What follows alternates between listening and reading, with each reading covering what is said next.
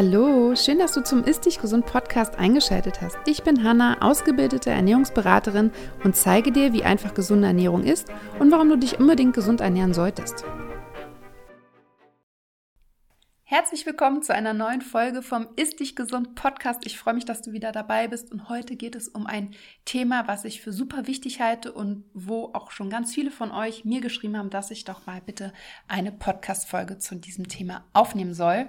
Und es geht um das Thema Pille absetzen und worauf man dabei achten sollte. Und ich finde das ein ganz wichtiges Thema, weil mittlerweile wirklich ganz viele Frauen die Pille absetzen und man wirklich einiges dabei beachten kann, damit es etwas smoother verläuft. Ja, und die Pille ist ja das am häufigsten verwendete Verhütungsmittel und tatsächlich auch das umstrittenste oder mit umstrittenste. Und das liegt natürlich daran, dass es auch einfach zahlreiche Nebenwirkungen und auch Langzeitfolgen gibt, die eigentlich auch nicht unterschätzt werden sollten. Und leider höre ich immer noch von sehr vielen Frauen, dass über die Pille immer noch wirklich nicht gut aufgeklärt wird, auch über die Nebenwirkungen nicht aufgeklärt wird und dass sie vor allem ganz oft genutzt wird, um sowas wie beim PCOS-Syndrom einfach die Regel wieder zu bekommen, was natürlich keinen Sinn macht. Ja, und deswegen möchte ich dir heute in der Podcast-Folge einmal ein bisschen erklären, was die Pille ist, wie sie wirkt, welche Nebenwirkungen sie hervorrufen kann und was du tun kannst, um den Prozess des Absetzens zu erleichtern oder zu verbessern, falls du die Pille halt absetzen möchtest oder falls du sie gerade abgesetzt hast. Genau, dann starten wir doch mal. Und zwar ist die Pille ein orales Verhütungsmittel, die am besten jeden Tag zur gleichen Zeit eingenommen werden sollte, sonst wirkt sie nämlich nicht. Und es gibt tatsächlich zwei verschiedene Pillenarten. Und zwar gibt es einmal die Mikropille, die ich jetzt auch weiterhin als Pille beschreibe. Und die Mikropille ist ein Kombinationspräparat, die sich zum einen aus Östrogen und einem Gestagen zusammensetzt. Und beides sind tatsächlich Sexualhormone, Östrogen. Beim enthaltenen Östrogen handelt es sich eigentlich in der Regel ja um so einen synthetischen Stoff. Ich kann ihn nicht richtig aussprechen, deswegen lasse ich das jetzt mal weg. Es ist auf jeden Fall eine chemische Verbindung, die aus dem natürlichen oder natürlich vorkommenden Östrogen Estradiol hergestellt wird und der Gehalt an Östrogen liegt ungefähr bei 50 Mikrogramm oder weniger. Und zum Gestagen. Die vorkommenden Gestagene sind synthetische Gelbkörperhormone, die ähnlich wirken wie das Progesteron. Das sind ja die körpereigenen Gelbkörperhormone. Und dann gibt es noch die Minipille und das ist ein Monopräparat. Das enthält einfach kein Östrogen, sondern nur Gestagen. Und auch hier gibt es natürlich unterschiedliche Produkte auf dem Markt, aber ich bleibe jetzt mal bei der Mikropille und die werde ich auch im Folgenden weiter als Pille bezeichnen, nur damit du Bescheid weißt. Ja, wie wirkt dann eigentlich die Pille? Und Pillenpräparate können tatsächlich auf drei verschiedene oder unterschiedliche Weisen wirken. Einmal die Reifung der Follikel und die Freisetzung der Eizelle aus dem Eierstock werden verhindert. Das ist das die eine Möglichkeit. Die zweite Möglichkeit ist, dass die Gebärmutterschleimhaut nicht richtig aufgebaut wird, sodass die Einnistung der Eizelle nicht stattfinden kann. Und die dritte Möglichkeit ist, dass die Gestagene dafür sorgen, dass der Muttermund mit Schleim verschlossen wird, sodass die Spermien nicht durchdringen können. Das sind die drei Wirkungsmechanismen der Pille.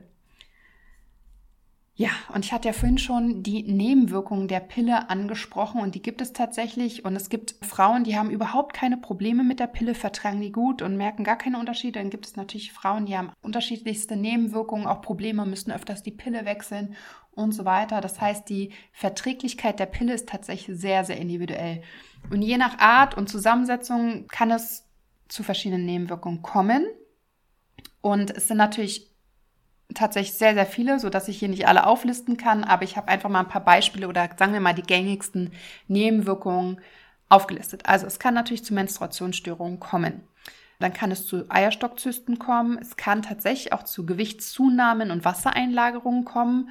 Auch natürlich zu Hormonschwankungen und dadurch auch zu Stimmungsschwankungen metabolische Beschwerden und Blutzuckerschwankungen, aber auch Übelkeit, Brustschmerzen, Kopfschmerzen und teilweise sogar Migräne, Hautprobleme, also tatsächlich auch richtig Akne. Es kann auch sehr stark zu Libidolust kommen. Libido-Verlust natürlich, nicht Libidolust, sondern Verlust was ich schon häufiger gehört habe, ist, dass wenn eine Frau schon sehr, sehr lange die Pille genommen hat und sie dann absetzt, dass sie ihren Partner nicht mehr riechen kann. Das heißt, da merkt man auch wirklich sehr stark, dass die Pille wirklich Einfluss aufs Hormonsystem nimmt und zwar sehr, sehr starken. Und dann gibt es nochmal natürlich sehr, sehr seltene Fälle, die aber mit wirklich ernstzunehmenden Nebenwirkungen einhergehen. und die tatsächlich auch eine ja, eine erhebliche Gefahr für die Gesundheit darstellen. Und das kann tatsächlich auch ein Herzinfarkt sein, Durchblutungsstörungen, die zum Schlaganfall führen können. Depressionen gibt es schon häufiger, habe ich schon sehr häufig gehört. Und dann gibt es auch die Erhöhung des Risikos für irgendwie Gebärmutterhalskrebs, Leberkrebs, Brustkrebs und so weiter. Und es besteht auch eine erhöhte Gefahr an Thrombose zu erleiden. Und da vielleicht nochmal ein Hinweis, Frauen, die rauchen oder irgendwie auch starkes Übergewicht haben, ein bisschen älter sind oder irgendwie Verwandte haben, die an Gefäßerkrankungen leiden, haben von Grund auf schon ein erhöhtes Thromboserisiko und die Pille erhöht das nämlich noch zusätzlich. Also auch da gern mal in der Verwandtschaft dich umschauen, ob das bei dir zutrifft.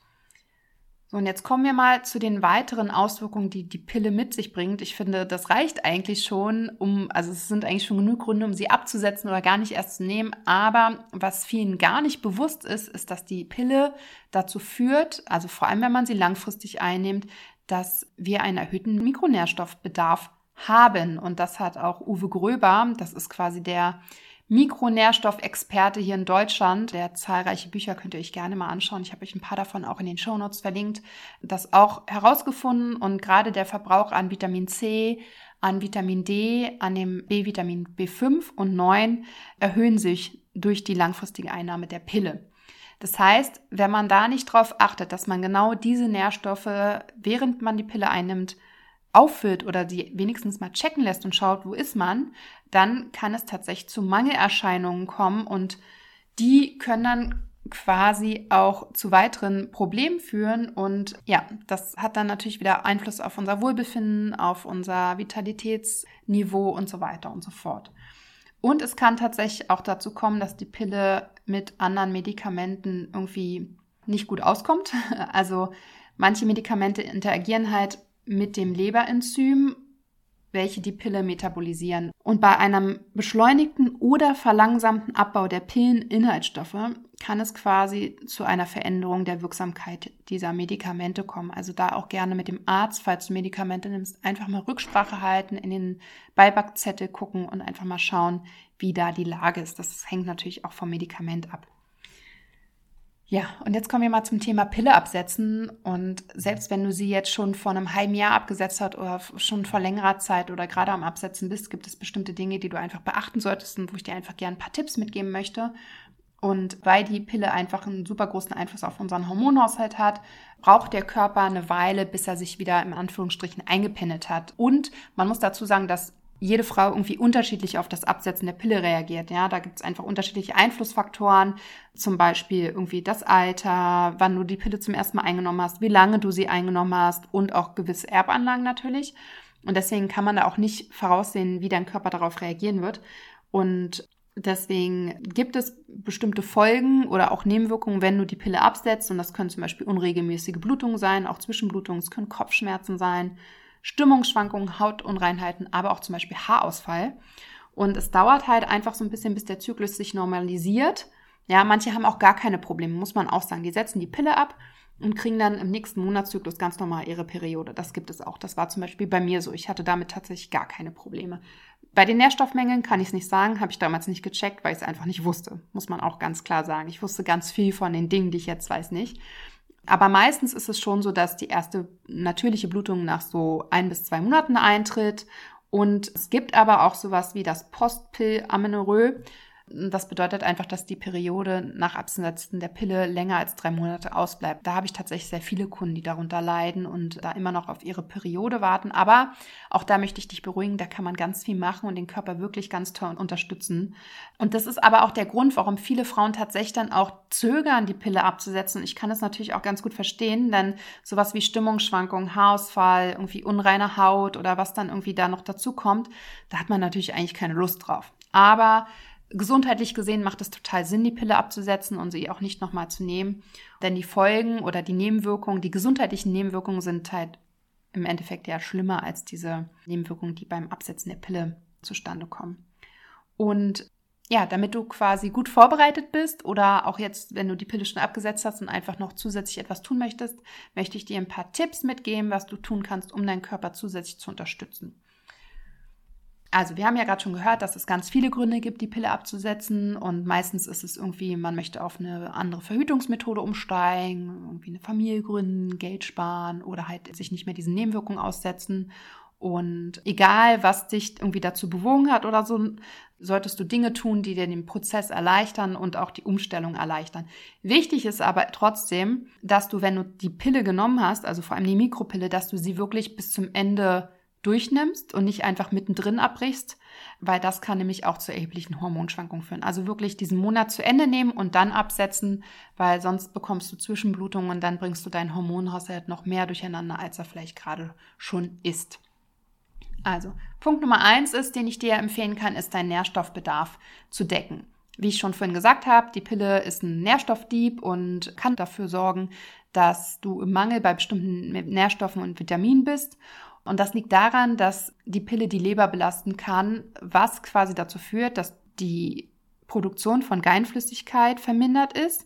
Und wenn Geinflüssigkeit fehlt, dann verlangsamt sich auch die Verdauung. Und eine langsame Verdauung führt dazu, dass weniger Nährstoffe im Darm aufgenommen werden können. Und das führt halt zu Mangelerscheinungen. Und das ist problematisch, denn es gibt ja keine Ahnung, wie viele Millionen Prozesse im Körper, die diese Nährstoffe benötigen und die funktionieren quasi ja nur reibungslos und super, wenn die Nährstoffe da sind. Und wenn diese nicht da sind, dann kann es halt zu Folgen kommen. Und diese Nährstoffe sind zum Beispiel auch am Abbau von Östrogen oder anderen Hormonen in der Leber beteiligt. Also es ist tatsächlich wirklich ein Teufelskreis. Deswegen empfehle ich eigentlich immer vorm Absetzen der Pille, sich bestimmte Blutwerte bestimmen zu lassen, einfach mal zu schauen, wo stehe ich denn gerade, ja, und wo muss ich dann vielleicht meinen Speicher auffüllen oder wo kann ich dann präventiv schon mal ein bisschen was dafür tun, wo bin ich dann vielleicht an der Grenze. Und deswegen hier mal ein Tipp, für welche Nährstoffe du vielleicht mal checken lassen solltest. Ich empfehle ja eigentlich eh immer zweimal im Jahr seine Nährstoffe checken zu lassen, weil auch ohne Pille haben wir Mangelerscheinungen. Ich kann es nur immer wieder sagen, ich habe in den letzten anderthalb Jahren kein Blutbild gesehen, was keine Mängel hatte. Wirklich also auch keine Harmenreinigung wie sonst was. Es gibt immer irgendwo Mängel. Und deswegen solltest du folgende Nährstoffe checken lassen. Das ist zum einen Magnesium, dann solltest du Eisen checken lassen, aber nicht den Eisenwert, sondern bitte den Ferritinwert, Jod, Zink und Selen.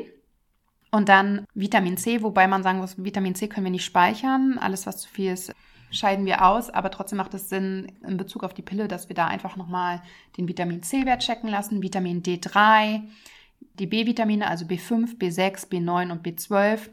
Omega-3-Fettsäuren muss man nicht unbedingt checken lassen, kannst du präventiv einfach immer nehmen, weil wir grundsätzlich dort eigentlich, wenn man das nicht supplementiert, auch einen Mangel haben, weil wir einfach es nicht schaffen, ausreichend Omega-3-Fettsäuren über die Nahrung zu uns zu nehmen. Auch dazu gibt es eine extra Podcast-Folge, die kannst du dir gerne anhören, habe ich auch in den Shownotes verlinkt. Und dann kannst du gerne dein Gesamteiweiß checken lassen oder ein Aminogramm machen lassen, also wirklich die essentiellen Aminosäuren mal checken lassen, je nachdem. Aber auch die kann man einfach so supplementieren oder einfach auf seinen Eiweißgehalt in der Nahrung achten, weil aus Erfahrung essen wir auch zu wenig Eiweiß. Ja, du kannst all diese Dinge natürlich nach dem Blut entweder ganz individuell supplementieren. Ich habe dir mal ein paar Präparate zu dem Nährstoff und Vitamin, was ich gerade aufgezählt habe, in die Shownotes gesetzt. Du kannst aber auch zum Beispiel auf so ein Produkt wie AG1, also Athletic Greens, zurückgreifen. Das ist quasi, das enthält ganz, ganz viele Nähr- und Mikrostoffe und das ist zum Beispiel ein Produkt, was man super präventiv auch nutzen kann. Das habe ich dir auch mal verlinkt, das kannst du dir gerne mal anschauen und einfach dann mal schauen, was für dich am besten passt.